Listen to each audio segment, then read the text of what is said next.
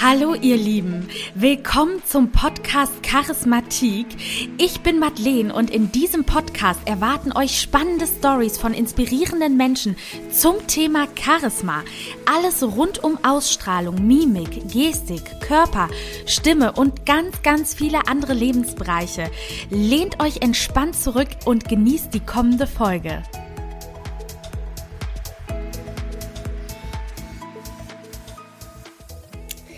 Liebe Annalena, ich freue mich total, dich heute bei mir im Podcast Charismatik begrüßen zu dürfen. Du bist Coach und Autorin und heute sprechen wir über das Thema, was macht eigentlich die Liebe mit unserer Ausstrahlung oder die Ausstrahlung mit der Liebe. Ich bin schon sehr gespannt, was du darüber zu berichten hast und äh, ja, stell dich doch gerne mal vor. Ja, vielen Dank für die liebe Einleitung. Ich finde das ja auch ein ganz spannendes Thema, dieses ganze Thema Ausstrahlung. Ich merke das im Moment, ähm, wie oft ich darüber rede, aber jetzt, also zu mir, ich ähm, arbeite als Coach, vor allem als Beziehungscoach und meistens mit Menschen so von 20 bis Mitte 30, das würde ich sagen, ist mein Hauptalter. Und ich liebe diese, also ich liebe dieses ganze Thema Beziehung und vor allem liebe ich auch das ganze Thema Meditation. Und deswegen ist das so ein bisschen zu meiner Berufung geworden, also die Arbeit mit, mit Beziehungen und mit Paaren und mit Singles im Coaching, aber gleichzeitig eben auch verbunden mit der Arbeit, mit der Meditation, weil ich eben der Meinung bin, dass man ganz viele Sachen wirklich aus der Tiefe heraus verändern kann und muss. Und deswegen ist die Meditation für mich eben so was Wichtiges.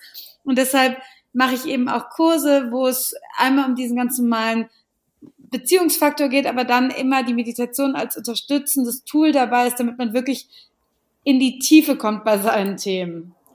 Also, ich muss sagen, deshalb bist du auch die perfekte für meinen Podcast, denn ähm, der dreht sich ja darum, dass man seine Ausstrahlung verbessert. Und ich bin auch so ein Mensch, ich meditiere, aber ich glaube, ich bin wirklich noch nicht an dem Punkt, dass ich jetzt sagen kann, ich weiß nicht, ich bin schon total in die Tiefe gegangen, obwohl ich es jetzt seit vier Jahren mache. Und ich würde sagen, ich bin das lebende Beispiel für dich, dass ich irgendwas noch falsch mache. Denn äh, ich finde das so schön, ich würde das direkt gerne mit in die Folge einbringen. Ich bin ja seit zehn Jahren Single und habe immer wieder wirklich eher kurze Geschichten. Oder vielleicht mal ein halbes Jahr, dass man mal wen hat. Was würde dir da so als erstes einfallen bei Langzeitsingles? Was ist da ein häufiger Fehler? Ich hatte witzigerweise letztens die ähm, Unterhaltung mit jemandem, der mich da gefragt hat und der ähm, gesagt hat, ach, das ist doch meistens, weil man irgendwie zu hohe Ansprüche hat ähm, und dann findet man da irgendwie niemand passendes und dann habe ich das direkt aufgelöst und ich glaube, das ist nämlich auch das, das Hauptthema, wenn man zum Beispiel sagt, ich habe zu hohe Ansprüche oder ich finde niemanden, der passt oder wie auch immer, meistens liegt dahinter eine Angst. Also meistens nimmt man zum Beispiel diese Aussage, ich habe zu hohe Ansprüche als Schutzmauer, um niemanden an sich ranzulassen. Und das ist ein super komplexes Thema. Und ich bin ja auch keine Psychologin, deswegen probiere ich da mal vorsichtig drüber zu reden, so wie es meinem Wissen entspricht. Es ist einfach so, dass wenn du sagst, ich finde niemanden, der gut genug ist oder ich, ich fühle mich für niemanden gut genug oder was auch immer du für Glaubenssätze irgendwie vorschiebst, am Ende liegt dahinter irgendein Teil in dir, der denkt, ich darf keine Beziehung haben, ich kann keine Beziehung haben, ich fühle mich zu wertlos für eine Beziehung, ich verbinde mit Beziehungen eigentlich das, das und das. Und ich glaube, wenn man lange Single ist, und ich war ja selber auch ähm, zwischenzeitlich sehr lange Single, ähm, dann ist da immer ein Teil, der angeschaut werden möchte. Also, und in, in, in meiner Erfahrung ist es immer eine Angst. Und wie schaut man sich diese Angst am besten an? Das ist eine gute Frage. Ähm, also, ich muss sagen, ein, ein Trick ist auf jeden Fall zu schauen, okay, was passiert mir immer wieder? Also ich kann nur von mir erzählen, ich hatte so eine Datingphase, wo ich wirklich immer nur jemanden kennengelernt habe, der sich nicht richtig einlassen wollte, und wenn man sich seine aktuellen Dating-Situationen anschaut, dann weiß man eigentlich, wo man steht, weil ich bin der Meinung, dass einem das da draußen immer was über einen selber spiegelt. Und zum Beispiel habe ich ähm, jemanden gedatet, der sich gar nicht einlassen wollte und natürlich war mein erster Instinkt, oh ja, der ist ja blöd und warum will der nicht und ich will doch so gerne. Und dann habe ich mir das aber natürlich zu der Zeit wusste ich das schon für mich mit diesem, dass einem da draußen jemand was spiegelt. Ich wollte das aber nie so richtig wahrhaben und dann habe ich mir das Ganze angeschaut und habe gemerkt, okay, wenn ich ehrlich bin, gibt es in mir so viele Sachen noch aus meiner vorigen Beziehung, noch aus dem, was ich von meinen Eltern über Beziehungen gelernt habe, was mich davon abhält, wirklich in Beziehung zu kommen. Also es gibt ja, es gibt ja so ein Thema, dass fünf Prozent von uns sind unser Bewusstsein und 95% von uns sind unser Unterbewusstsein. Und offensichtlich, wenn man sich diese Zahlen anhört, weiß man, die 95% haben deutlich mehr Kraft als die 5%. Und als ich das zum Beispiel mit diesem Typen hatte, dachten meine 5%, meine bewussten Prozent, ich will in Beziehung, ich will in Beziehung, wieso will der denn nicht? Und dann habe ich angefangen, weil ich halt wusste, dass das stimmt und dass das so ist, dass diese 95 Prozent die viel wichtigen sind, mir die anzuschauen. Und dann habe ich mir, also dann habe ich mir gedacht, okay, wenn die Person Angst hat vor Beziehung oder nicht in Beziehung will, muss es ja in mir was geben, was auch nicht in Beziehung will. Deswegen haben wir uns ja angezogen und deswegen passen wir aktuell zusammen. Und dann habe ich angefangen, mir zu überlegen, okay, woher kann denn diese, diese Abneigung zur Beziehung kommen, die da in mir drin ist, die ich, die ich gar nicht so richtig merke, weil ich denke ja, ich will. Und dann ähm, habe ich, hab ich gemerkt, okay, es hat sicherlich was mit meiner Beziehung davor zu tun, weil da sind Sachen passiert, die mir so einfach nicht gut getan haben oder die mich verletzt haben. Und es hat auch was mit meinen alten Ängsten, nicht gut genug zu sein und mit meinen Verlustängsten zu tun. Und diese 95 Prozent, die eben viel größer sind als die 5 Prozent, die haben dazu geführt, oder beziehungsweise die wollten mich eigentlich schützen, indem sie sich jemanden gesucht haben, der sich eben auch nicht einlassen will, weil die 95 Prozent haben mit Beziehungen zu der Zeit so viel Schlechtes verbunden und deswegen haben die gesagt, okay, nee, die, die schützen wir, wir lassen uns jetzt auf niemanden ein, wir suchen uns jemanden, der sich auch nicht einlassen kann, dann kann sie nicht mehr verlassen werden, dann kann sie nicht mehr ähm, verarscht werden, dann kann ihr all das, was ihr mal Schmerz bereitet hat, was ich, diese 95 Prozent abgespeichert haben, ebenso nicht mehr passieren. Und da muss man sich einfach im Klaren drüber werden. Da gibt es einen Teil, der will einen gar nicht ärgern, sondern der verbindet einfach mit dem, was man oberflächlich gerne möchte, ganz viel andere Sachen, denen man sich gar nicht bewusst ist. Und da muss man anfangen zu gucken, okay, also deswegen, damit habe ich ja gerade angefangen. Also was spiegeln mir vielleicht meine aktuellen Beziehungen über mich? Und dann äh, habe ich in Schritt zwei dann angefangen, okay, also offensichtlich gibt es da noch eine alte Angst, die ich irgendwie aufarbeiten muss. Gerade bei mir war es diese Verlustangst, die immer ganz stark war und äh, was für mich dann auch total Sinn gemacht hat. Lieber habe ich jemanden, der sich gar nicht einlassen will, auf den ich mich nicht einlassen kann, bevor ich wieder Angst haben muss, dass jemand, wenn es dann wirklich emotional wird, mich verlässt. Und dann habe ich, hab ich angefangen mit Coaching und mit Therapie, bin ich mit dieser Verlustangst umgegangen. Also ich habe mir dann auch Hilfe von außen gesucht. Ich habe aber auch angefangen, immer mehr damit zu meditieren und wirklich mit diesem Teil durch so äh, innere Kindmeditation zum Beispiel umzugehen und mir diesen Teil anzuschauen und diesen Teil zu fühlen, weil das Ding ist immer dieser Teil, der da, sage ich mal, die Macht hat, diese 95 Prozent, die will man sich ja nicht anschauen, weil die tun ja im Zweifel weh. Und wenn man sich einen Teil von sich nicht anschaut, dann hat dieser Teil die Macht, weil das ist ja der Teil, der sozusagen nicht an der Oberfläche ist, der darf nicht leben und der kontrolliert alles sozusagen aus dem Inneren heraus. Und wenn man anfängt, sich diese Teile anzuschauen und die rauszuholen und die nochmal zu fühlen, dann können die einen eben nicht mehr so unterbewusst in der Hand haben. Also ich finde, das klingt alles sehr einleuchtend und ich muss auch sagen, ich habe, glaube ich, auch noch so ein paar Sachen vielleicht sogar aus dem Buch in Erinnerung dir und äh, deiner Mutter, wenn das ähm, ich, mit dem Eisberg oder so. Genau, genau, das ist ein Eisberg, ja. Und äh, ich finde, das klingt total spannend. Ich frage mich halt nur immer, also und auch total nachvollziehbar, ab wann hast du einen Unterschied gemerkt? Weil ich zum Beispiel habe das Gefühl, wie gesagt, ich kenne das Thema jetzt seit vier Jahren und war auch bei Coaches, wo ich beispielsweise innere Kindheilung gemacht habe, mache Meditationen, mach, mhm. arbeite mit Glaubenssätzen und ich habe gar nicht das Gefühl, dass sich so viel geändert hat. Und da frage ich mich dann manchmal, mache ich das nicht genug? Ähm, oder hat man dann den Teil noch nicht gefunden? Wie kriegt man da so vielleicht so ein Sicherheitsgefühl, dass man denkt, nee, passt schon so?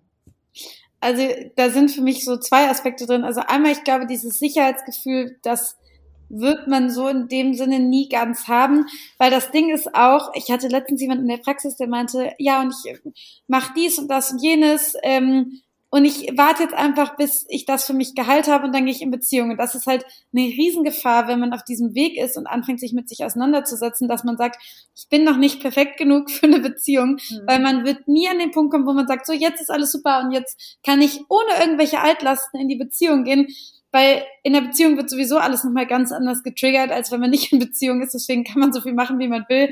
Am Ende kommt es da raus. Und am Ende geht es ja auch darum, dass man in eine Partnerschaft kommt, wo man mit diesen Teilen auch umgehen kann, wo man nicht perfekt sein muss. Und da eine andere Frage, wann das, wann sozusagen reicht. Also ich glaube, also bei mir hat, haben sich angefangen, Sachen zu verändern, als ich wirklich Sachen durchfühlt habe. Also als ich, als ich wirklich, also ich glaube, man muss irgendwann so ein bisschen eine Entscheidung fassen und sagen, es muss jetzt was passieren und dafür kann ich nicht immer alles machen wie immer. Und also weißt du, wenn du, ich, ich nehme jetzt nicht dich als Beispiel, aber ich, ne, also nicht, dass du das auf dich beziehst, ich sage das so allgemein, aber wenn du zum Beispiel zum Coaching gehst und danach gehst du aber wieder in eine Bar, lässt dich wieder auf irgendeinen Typen an, wo du eigentlich weißt, der tut dir nicht gut, dann kann am Ende wieder nur das Gleiche dabei rauskommen. Und ich habe das bei mir gemerkt, ich hatte so eine Phase, die war wirklich fast ein Jahr, wo ich gemerkt habe, jetzt muss sich was ändern und da habe ich super wenig mit Leuten gemacht und da habe ich mich so krass in diese ganzen alten Themen reingestürzt und das hat echt wehgetan und ich habe mich zwischendurch so einsam und alleine gefühlt. Aber diese, diese ganze Phase hat dazu geführt, dass ich danach so anders mich gefühlt habe und danach halt super viele Sachen sich verändert haben. Und genau den Punkt, den du gerade angesprochen hast, den wollte ich wissen, weil ich glaube, das Gefühl habe ich gerade auch so ein bisschen. Dieses, also zum einen, Beziehung ist eine Entscheidung hab, ne? Also ja, denke, das ist eine richtige Aussage, wenn ich die jetzt so treffe, ja. ähm, dass wenn man halt immer in so seinem busy Leben ist, wir können uns alle heutzutage ja auch so gut alleine ablenken. Ne? Das merkt ja, man auch. So, ach, dann ist das Oktoberfest und dann äh, fährt man in Skiurlaub und dann in Sommerurlaub und dann hat der und der Geburtstag und, und so vergeht Jahr um Jahr, ohne dass man sich eigentlich schlecht fühlt mit dem Single sein. Ja. Und das Zweite ist, ich merke auch, ich habe weniger Lust manchmal auf Veranstaltungen, weil ich Lust habe, zu Hause zu sitzen, ähm, mich um mich zu kümmern, mich um meine Glaubenssätze zu kümmern. Und manchmal denke ich mir so, wow, Maddie, so bist du ja eigentlich gar nicht. Aber ich habe auch das Gefühl, wenn ich jetzt nicht Abstand vom Umfeld nehme, passiert gar nichts.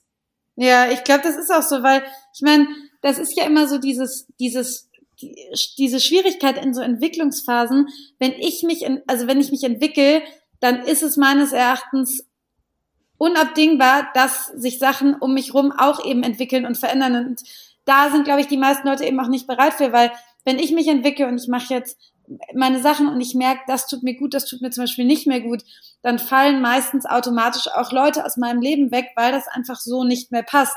Und da ist meistens der Punkt, wo die Leute sagen, okay, nee, stopp, dann äh, lasse ich es lieber beim Alten. Aber nur wenn sich Sachen eben entwickeln und wenn man diese Entwicklung auch zulässt und wenn alte alte Dinge wegfallen können, hat man auch wieder Platz für was Neues. Ich glaube, das ist total wichtig, was du gerade gesagt hast. Das ist eben auch eine Entscheidung, dass man sich für sich entscheidet, auch wenn man sagt, oh Gott, das bin ich doch gar nicht. Und wenn auch dann die Leute um einen rum sagen, oh Gott, so bist du doch gar nicht, was ist denn mit dir los? Aber wenn man Veränderungen will, dann muss man halt eben auch leider damit rechnen, dass sich die Dinge um einen rum verändern, weil sonst kann eben auch nichts passieren. Total.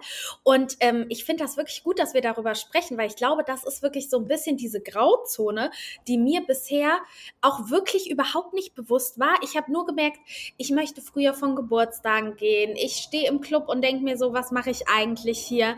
So dieses, ich möchte immer mehr mich um meine Themen kümmern, aber das Ding ist, ich weiß gar nicht, wie ich das den Leuten erklären soll. Ja, ich glaube, das ist ein ganz wichtiger Punkt. Das sagt meine Mutter auch immer am Anfang, wenn man gerade dabei ist, diese Schritte sozusagen einzuläuten, dann darf man, also so sagt meine Mutter das nicht, so übersetze ich das jetzt, dann darf man wirklich auch mal lügen. Weil ich finde, es ist sowieso so ein krasser Schritt, sich zu entscheiden, so jetzt kümmere ich mich um mich und jetzt finde ich hier meine Sachen, die mir gut tun und das tut mir vielleicht nicht mehr so gut. Und ich finde, man muss es sich nicht doppelt schwer, doppelt schwer machen und dann auch noch allen Leuten erklären, dass man jetzt nach Hause geht, um zu meditieren oder um sich mit sich und seinen Ängsten zu beschäftigen. Ich finde, man kann dann auch wirklich mal irgendwie vorschieben, mir ist schlecht, wenn man gerade im Club ist oder ist es sonst was. Ähm, weil ich finde, am Anfang braucht man da auch so seinen geschützten Raum, um wirklich erstmal die Sachen entstehen zu lassen. Und dann kann man immer noch sagen, oh, ich habe jetzt ich, eine Zeit lang das und das für mich gelernt und es hat mir so gut getan. Aber am Anfang muss man ja erstmal auf seinen Weg kommen. Und ich meine, es dauert ja, sich in sowas auch zu festigen. Das ist ja wie mit allem Neuen, was man lernt. Und ich finde, das muss man auch gar nicht mit jedem besprechen. Das Gefühl habe ich nämlich auch, dass das wirklich dauert, weil mit manchen Themen habe ich mich jetzt so seit Anfang des Jahres intensiv beschäftigt und habe jetzt, sage ich mal, ein Dreivierteljahr später erst das Gefühl, sie verstanden zu haben. Also, weil erst man konsumiert und konsumiert und konsumiert, dann fängt man an, es anzuwenden, dann denkt man sich so, hm, mache ich das richtig, konsumiert irgendwie wieder. Und dann, glaube ich, irgendwann hat man diesen Dreh raus und denkt, ja, ich weiß jetzt, was ich hier eigentlich mache. Und äh, ich, ich habe tatsächlich auch schon Leute dadurch verloren, ne? Weil ich jetzt ganz so ein anderer Typ irgendwie geworden bin. Aber man, wie du sagst, man sagt ja nicht immer, ja, ich möchte früh ins Bett, weil ich will meditieren. Äh, und ich meditiere morgens und deshalb brauche ich meine zwei Stunden vor der Arbeit. Das kann man, also da, da würde ich denken, hat auch nicht jeder für Verständnis. Nee, das glaube ich auch nicht. Aber muss auch nicht. ja, das stimmt. Und wie kam es dann bei dir dazu? Du hast ein Jahr dich mit dir beschäftigt. Wie kam es dann dazu, dass du deinen Freund kennengelernt hast? ähm, also das kam nicht so, wie du das jetzt so, so nett gesagt hast. Ich habe mich ein Jahr mit beschäftigt und dann kam er leider. So war es tatsächlich nicht. Also ähm, ich hatte so ganz viele Phasen und dieses Jahr war, glaube ich, so war wirklich so ein Punkt, wo ich da saß und gemerkt habe, okay, es gibt gerade eigentlich keinen Lebensbereich, mit dem ich zufrieden bin. Sei es Job, sei es Körper und Gesundheit, sei es Beziehungen, sei es auch meine Freundschaften zu der Zeit. Und dann war wirklich der Punkt, wo ich gedacht, ich wusste schon ganz viel von dem, was ich weiß. Und ich glaube, das ist auch immer die Schwierigkeit.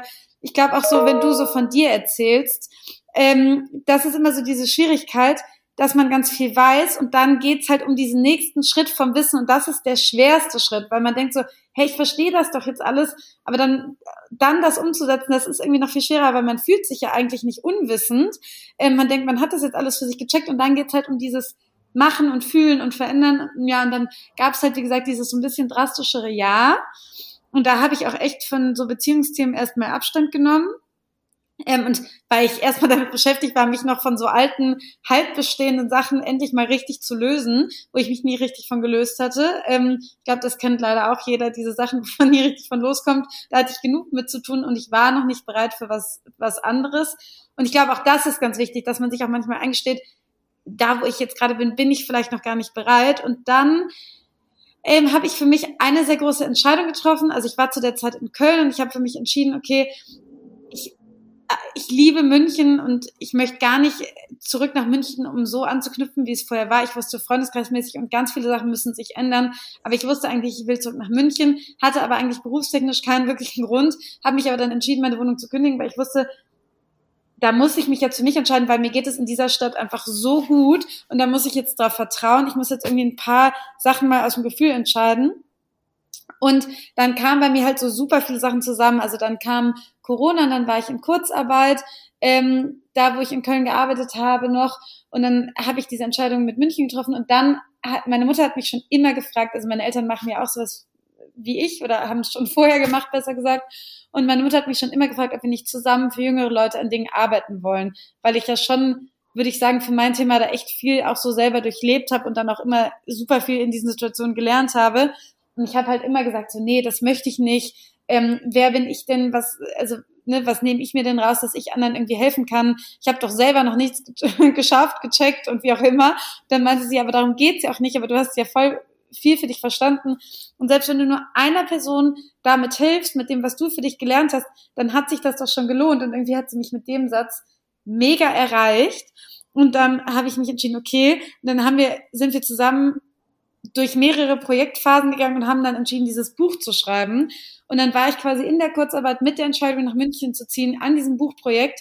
Und das Buchprojekt war eigentlich wie mein eigenes kleines Coming Out, weil da waren einfach so viele Situationen in diesem Buch, wo ich mich entscheiden musste, entweder ich zeige mich jetzt richtig und ich gehe an die Sachen dran, oder ich kann es auch lassen, weil ich bin immer der Meinung, wenn man kein Psychologe ist und sowas aus der eigenen Erfahrung schreibt, dann muss man auch brutal ehrlich sein. Und dann gab es einfach so Sachen im Vorwort, haben wir irgendwie über, ich, ich wurde in der Schule so unfassbar gemobbt, haben wir darüber geredet und haben wir dann, hat meine Mutter da einfach einen Satz reingeschrieben, ähm, dass ich ja ähm, früher immer Pferdefresse genannt wurde und ich habe wirklich so geheult und ich habe gesagt, das schreiben wir da nicht rein.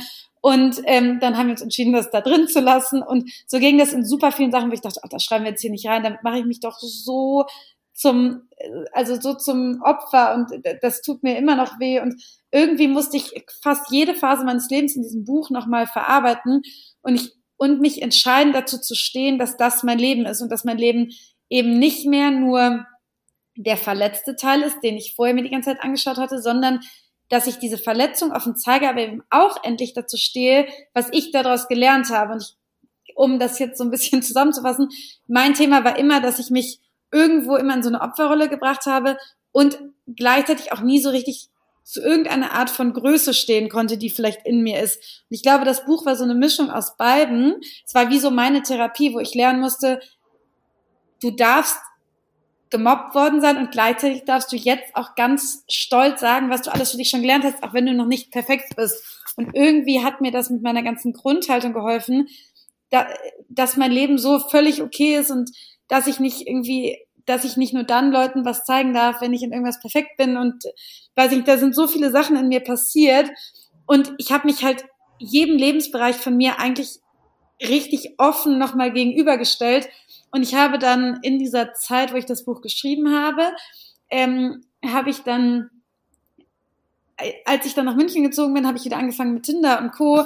Und ich konnte so richtig merken in dieser Öffnungsphase, wie sich meine Dates so von Mal zu Mal verändert haben. Also es war, so beim ersten Mal habe ich schon gemerkt, okay, ich kann viel mehr drauf gucken, finde ich die Person gut, als findet der mich gut. Beim zwei, also, und es sind immer wieder Sachen passiert, wo ich mir so dachte, oh mein Gott, wie dumm kannst du sein? Ähm, ich glaube, das ist auch völlig normal. Aber meine Haltung hat sich merkbar geändert und gleichzeitig haben sich auch meine Dates merkbar geändert. Und es war einfach wirklich ein langer, langer Prozess. Und irgendwann war ich so an dem Punkt, wo ich mir dachte, so, also jetzt brauchst du kein Tinder mehr, ähm, das ist sowieso alles Scheiß und das ist nicht das, was du willst. Du machst das jetzt aus dir heraus und es kommt schon, wenn es kommen soll. Und dann war ich in der Waschanlage, wollte eigentlich Tinder löschen und habe noch einmal so durchgeswiped und dann habe ich halt eben meinen jetzigen Freund gesehen und dachte, oh, aber da warte ich jetzt noch mal.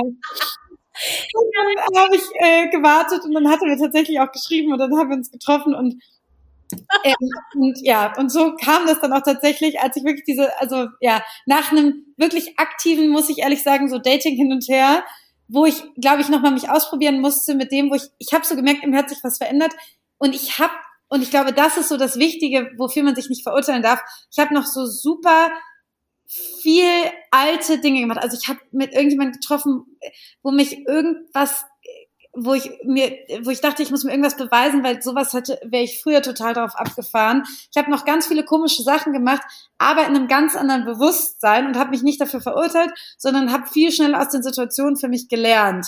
Und ich glaube, das war so meine Lernphase. Also ich muss sagen, ich bin gerade total begeistert von dem, äh, was du gesagt hast. Und ich stelle fest, dass wir auch ein paar Parallelen haben. Ich tatsächlich auch an einem Buch mit meiner, ich habe schon einen Coach seit Jahren. Und ja. ich stelle nämlich genau das Gleiche fest, dass wenn man das so runterschreibt, und ich glaube, vielleicht ist das auch so ein Hand-on-Tipp irgendwie für die Zuhörer. Total dass wenn man, also dass man überlegt, was für Themen hatte ich in der Vergangenheit, ne? Und ich glaube, jeder hat mal irgendein Thema mit dem Selbstwert gehabt. Bei mir ist es immer die hohe Stimme, bei dir ist es hier Pferdefresse gewesen, ich wurde immer Minimaus genannt. So jeder hat so seins, ähm, wo er ja weiß, was ihn getriggert hat. Und wenn man das dann noch mal durchgeht, und mal aufschreibt, würdest du auch sagen, dass man dazu Meditation machen sollte, dass man sich das Thema denkt und dann darüber meditiert? Auf jeden Fall. Also bei mir war es immer dieses Thema Selbstwert und ich habe, glaube ich, dann angefangen, vor jedem Date eine, so eine Selbstwertmeditation zu machen. Wie cool. Das also ich kann auch nur sagen, zu diesem, zu diesem Thema aufschreiben, sorry, ja. jetzt habe ich dich unterbrochen. Nee, alles gut. Zu diesem Thema aufschreiben, da hast du mir jetzt natürlich eine Stallverlage gegeben, weil diese Woche kommt das Journal von meiner Mutter und mir raus was wirklich so ein kompletter Transformationsaufschreibeprozess ist. Ähm, und da gibt es auch einen passenden Online-Kurs mit Meditation zu. Und eigentlich genau das, was du gerade gesagt hast, ist das, wo man wirklich eine Möglichkeit hat, sich alles aufzuschreiben, durch tausend Themen durchzugehen. Also man kann durch den Beruf, man kann durch die Beziehung, man kann durch was auch immer gehen. Und man hat dazu die passenden Meditationen. Und ich glaube, die Kombination aus Aufschreiben, nicht nur die Sachen, wie du gesagt hast, die einem, die einen triggern, auch Sachen, die man sich wirklich wünscht. Aufschreiben verfestigt halt eben einfach alles. Also das Journal brauche ich und ich finde das so cool, weil nächste Woche Montag wollte ich auch unsere Podcast-Folge rausbringen. Deshalb passt das jetzt nochmal wirklich sehr gut, weil ich glaube, woran es scheitert, ich jetzt, sage ich mal, als Laie, die selber ja noch an dem Punkt ist, wo du, sage ich mal, schon dran vorbei bist, würde nämlich sagen, dass einem selber auch gar nicht alle Themen einfallen. Man geht so durch Familie, Beruf, dö, dö, dö, aber ja. ich glaube, wenn du so ein Journal hast, wo dir wirklich nochmal vorgelegt wird, welche Sachen ich müsste jetzt aktiv nach einer Meditation bei YouTube suchen, das macht doch kein Mensch, wenn man mal nee, ganz ehrlich ist. Krass schwer, das muss ich auch sagen. Ich werde auch super oft nach Meditation gefragt. Und wenn ich nicht das passende Programm dazu habe, fällt es mir auch mega schwer, was zu empfehlen, weil, also ja, ich hatte irgendwann eine Meditation, die ist Feeling Secure, die war von jemandem, den meine Mutter mir gezeigt hat und die habe ich, glaube ich, 100 Millionen tausend Mal gemacht, weil es immer um mein Selbstwertding da ging. Aber da, das ist echt schwer, so seine Sachen da zu finden. Also ich glaube, was man auf jeden Fall an der Stelle festhalten kann, ist, dass wenn man lange Single ist, dass man sich seine Bereiche angucken muss und nicht nur seine Beziehung, sondern auch im Grunde das gesamte Leben die Bereiche. Und ich hatte nämlich auch genau die Phase wie du. Ich war auch, ich glaube, vor zwei, drei Jahren, würde ich sagen, war das mit allen Lebensbereichen unglücklich. Und ich dachte mir, oh mein Gott, ich hatte keinen Job, mein Vater war verstorben, ich hatte keine eigene Wohnung, ich musste wieder zu Hause einziehen. Also es war einfach nur dramatisch. Und jetzt äh, dadurch ist auch dieser Podcast entstanden, weil ich genau da nämlich helfen möchte. Und äh, ich finde das ganz toll, dass wir jetzt mal über das Thema Beziehung sprechen. Das habe ich nämlich in der Form auch noch nicht in meinem Podcast gemacht. Mhm.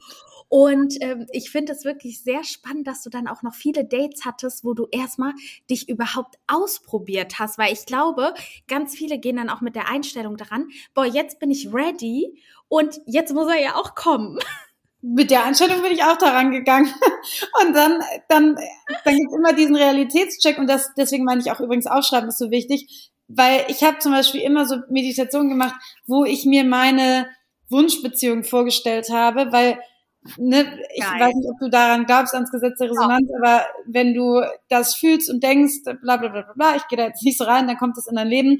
Und dadurch, dass ich mir immer wieder vorgestellt habe, wie sich eine Beziehung eigentlich anfühlen soll, ähm, war ich auch viel klarer mit dem, was ich will. Und dann gab es so einen alten Teil in mir, der wieder auf sieht gut aus und ist lässig reingefallen ist. Und trotzdem habe ich es geschafft, im zweiten Moment da zu stehen und zu merken, nee, aber eigentlich wolltest du jemanden, mit dem es leicht ist und mit dem du dich fallen lassen kannst und der auch süß ist. Das ist diese Person gerade nicht. Und das war immer so ein, so ein Hin- und Herringen, sage ich mal. Das finde ich auch wirklich nochmal einen tollen Tipp, weil ich, also ich kenne das Thema, dieses Beziehung manifestieren, ne? Und sich so reinfühlen. Und da ist immer für mich so ein bisschen die Frage, ich mache das auch teilweise, aber findest du, man kann sich auch besser reinfühlen, wenn man sich manchmal so einen Tag ausrichtet, als wäre man in einer Beziehung?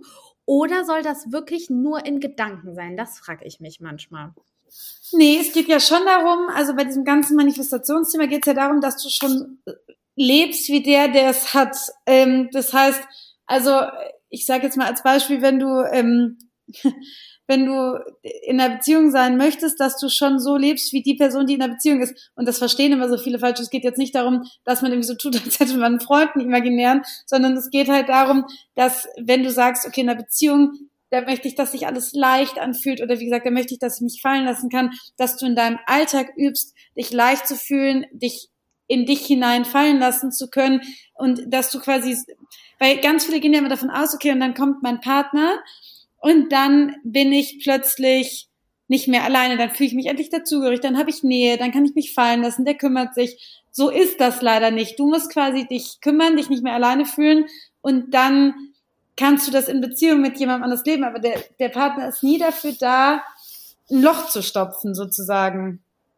Das heißt, im Grunde soll man jetzt aber nicht, sage ich mal, wie soll ich, wie soll ich das erklären? Dass man sagt, okay, ich habe jetzt anstatt ein Plümo zwei Plümos auf dem Bett. Oder findest du, man könnte das machen, wenn es einem hilft, sich da hinein zu versetzen?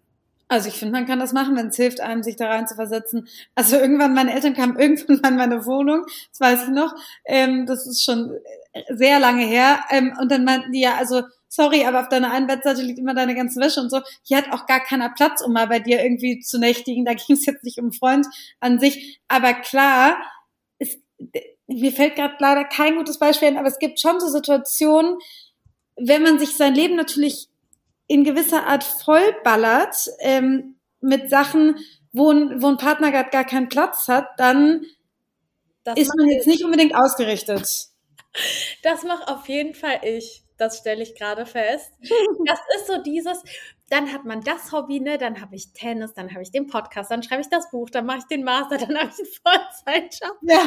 So dieses, ähm, es ist wirklich, manchmal denke ich mir so, boah, Maddie, eigentlich hast du gar keine Zeit. Aber wahrscheinlich macht man das auch wieder irgendwie unbewusst. Ja, das ist halt so eine ganz schwere Mischung, weil einerseits, glaube ich, empfehle ich 99 Prozent der Singles, die bei mir im Coaching sind, dass es total wichtig ist, dass man sein eigenes Leben lebt ähm, und nicht erwartet, dass man dann ein gefülltes Leben hat, wenn der Partner kommt. Deswegen ist es ja eigentlich gut, dass du deine ganzen Sachen hast.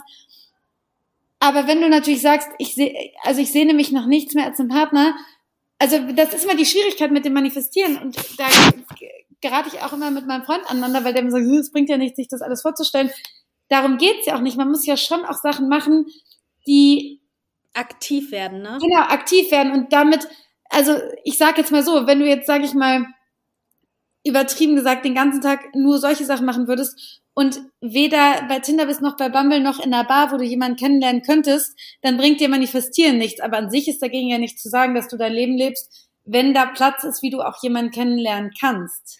Es ist einfach, glaube ich, so eine kleine Gratwanderung, ja. wo man vielleicht einfach mal dann so Abende einbauen muss, wo man sich so sagt, heute wäre so ein Tag, da würde ich eigentlich mit meinem Partnerzeit verbringen. Aber komm, dann nehme ich mir jetzt ein Buch. Keine Ahnung, dass man sich so irgendwie bewusst wird und nicht sich vollballert bis abends. Ne, jetzt habe ich Tennis, jetzt habe ich das, jetzt habe ich das. Und ähm, ich weiß nämlich genau, was du meinst. Bei mir ist nämlich genau, glaube ich, das eingetreten, dass man immer das Gefühl hat, ich muss mein Leben schön gestalten, ich muss es schön gestalten. Dann gestaltest du es schön und dann ist es komplett überfüllt. Ja, ja. Und was, was in deiner Situation, das kenne ich nämlich auch von mir, eine Riesengefahr ist, wenn man an dem Punkt ist, wo man dann gerne mit sich allein ist, und das haben so viele das Thema, und dann, ich hatte das total nach meiner, nach meiner Auszeitsphase da, ähm, und ich fand es dann wirklich schön, mit mir alleine zu sein, dann gibt es unterbewussten Teil, der sich denkt, ich bin ja nicht bescheuert, und da lasse ich mir jetzt keine Unruhe reinbringen von irgendeinem Typen. Ähm, ich finde es jetzt herrlich alleine und so kann ich jetzt auch bleiben. Und das ist natürlich auch eine Riesengefahr, wenn du jetzt gerade so happy mit dir bist dann wieder sich dieser Ungewissheit von dieser Partnersuche aufzumachen, was natürlich immer mit Gefühlschaos und was auch immer verbunden ist, das ist dann schon wieder, da muss man sich schon wieder ermutigen sozusagen. Total, ne? Und gerade zum Beispiel, ich habe ja jetzt dieses Jahr einen neuen Job angefangen. Ja. Und ähm, und dann bin ich umgezogen. Und das waren so zwei Sachen, die sehr struggelig waren. Und jetzt habe ich das Gefühl, nach einem halben Jahr, okay, jetzt ist mal wieder alles in ruhigeren Bahnen, es läuft so mäßig. Und dann, glaube ich, denkt man nämlich genau das. Boah, nee, aber jetzt gar keinen Bock wieder auf was Anstrengendes. Genau. Weil das schon anstrengend war. Also das kenne ich auch total. Oder wenn du dann auch nur mal einen Typen hast, mit dem du dich triffst. Und ich bin zum Beispiel voll der Genießer-Typ. Und gehe dann spazieren und denke mir so, boah, es ist hier voll schön. Und merke so, ey, mein Gegenüber, so nenne ich ihn jetzt mal, der hat gar kein Gefühl für so äh, genießen, ne? Der denkt sich so, ja, können wir jetzt schnell nach Hause gehen, mäßig. Und dann denkst du dir so, boah, würde ich hier alleine lang gehen? Dann hätte ich die Probleme nicht. Oder du gehst mit dem Typen in die Sauna und die halten es nicht aus in der Sauna oder sowas, ne? Ja. Und das sind, glaube ich, immer so Erfahrungen, wo man sich dann sagen muss, ey, aber so tickt halt ja auch nicht jeder. Nee, nee, voll. Und am Ende, sage ich jetzt mal das Saunabeispiel, ist das Beste, was du ja als, als Basis haben kannst, dass du gerne in die Sauna gehst, ob er mitkommt oder nicht.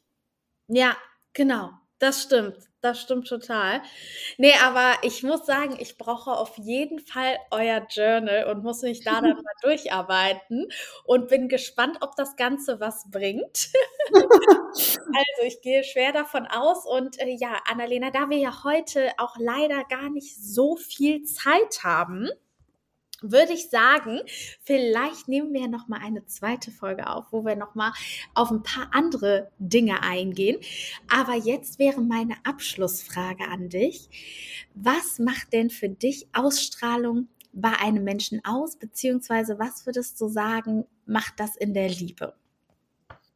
Also ich, also für mich würde ich sagen, ist Ausstrahlung wirklich alles, weil gerade wenn man an sowas wie Manifestieren oder ähm, das Gesetz der Resonanz oder so glaubt, dann weiß man ja, dass es am Ende nur um die Ausstrahlung geht und nicht um das, was man sagt oder was man tut.